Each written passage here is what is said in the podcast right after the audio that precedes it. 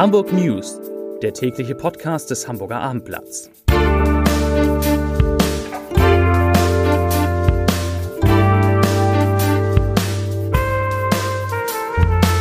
Herzlich willkommen. Mein Name ist Lars Heider und heute geht es in diesem Podcast um eine Prognose, wie sich der Hamburger Immobilienmarkt entwickeln wird. Weitere Themen. Die Corona-Lage in der Stadt stabilisiert sich. Der Elbtunnel wird aus einem besonderen Grund gesperrt und CDU und Linke begehren gegen einen schweren Fall von rotem Filz auf. Da geht es also um die SPD. Dazu gleich mehr. Zunächst aber wie immer die Top 3, die drei meistgelesenen Themen und Texte. Auf Platz 3, Vater erschießt seine Söhne, Verfahren eingestellt. Auf Platz 2, Hamburg verlängert steuerliche Corona-Hilfsmaßnahmen. Und auf Platz 1, Riesenfrachter auf Grund gelaufen, Umstände mysteriös. Das waren die Top 3 auf abendblatt.de.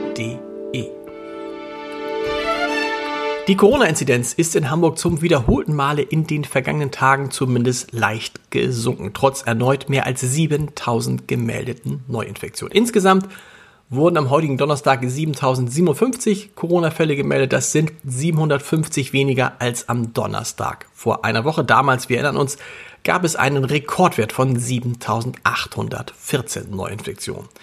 Die 7-Tage-Inzidenz geht von 2076 auf 2036 zurück. Das ist aber immer noch viel in Schleswig-Holstein, unserem Nachbarland, ist sie schon wieder dreistellig.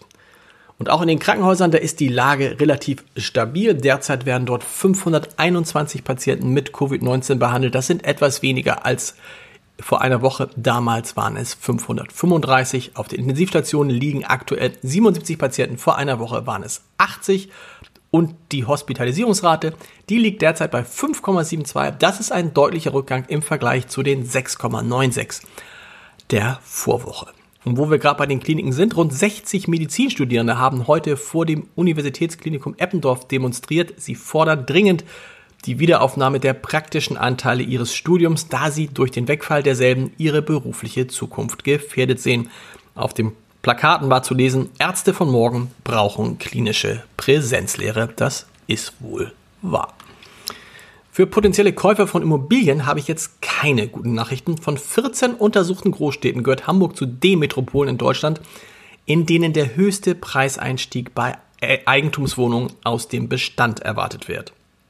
Wer eine 80 Quadratmeter große Wohnung erwerben möchte, muss dafür im vierten Quartal des Jahres im Schnitt 538.000 Euro aufwenden, sagt das Immobilienportal Immowelt voraus. Das sind 14 Prozent mehr als im vierten Quartal des vergangenen Jahres. Und auf diese Steigerungsrate kommen neben der Hansestadt nur noch Dresden und Hannover. Überhaupt ist von allen untersuchten Städten Hamburg ganz vorne mit dabei, wenn es um die höchsten Immobilienpreise geht. Nur in München ist natürlich alles wie immer teurer. Da muss man für eine 80 Quadratmeter Wohnung wahrscheinlich Ende des Jahres im Schnitt 777.000 Euro bezahlen.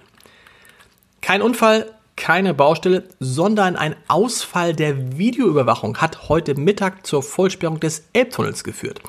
Wie ein Sprecher der Polizei dem Abendblatt bestätigte, war die Anlage gegen 13 Uhr ausgefallen. Nach etwa 20 Minuten wurde die Fahrbahn zwar wieder freigegeben, dennoch bildeten sich auf der A7 in Hamburg Staus in beide Richtungen. Pendler und Reisende müssen sich bereits seit Montag überhaupt auf Verzögerung einstellen, denn eine der vier Röhren ist seitdem für einen ganzen Monat gesperrt.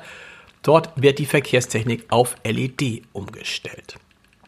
Die hamburgische Bürgerschaft hat sich mit großer Mehrheit für die dauerhafte Einrichtung eines würdigen Gedenk- und Lernorts im Stadthaus ausgesprochen. Das Haus an der Stadthausbrücke, in dem während der NS-Zeit das Polizeipräsidium untergebracht war, soll weiter ein zentraler, großer Stolperstein im Zentrum der Stadt bleiben. Das sagte Kultursenator Carsten Broster.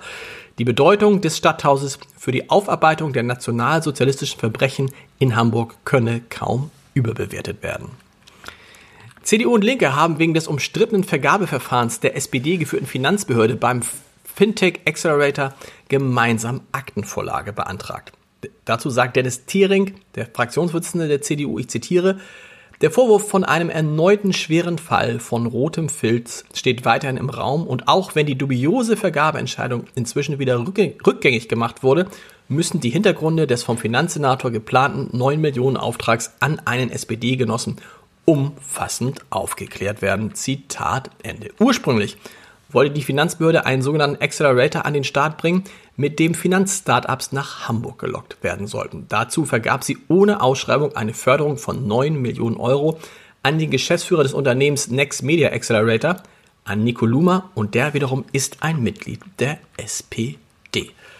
Das war's mit den Hamburg News für heute. Weitere Podcasts des Hamburger Abendblatts finden Sie unter www.abendblatt.de slash podcast. Viel Spaß dabei. Die Hamburg News gibt's morgen wieder ganz frisch um 17 Uhr. Bis dahin. Tschüss.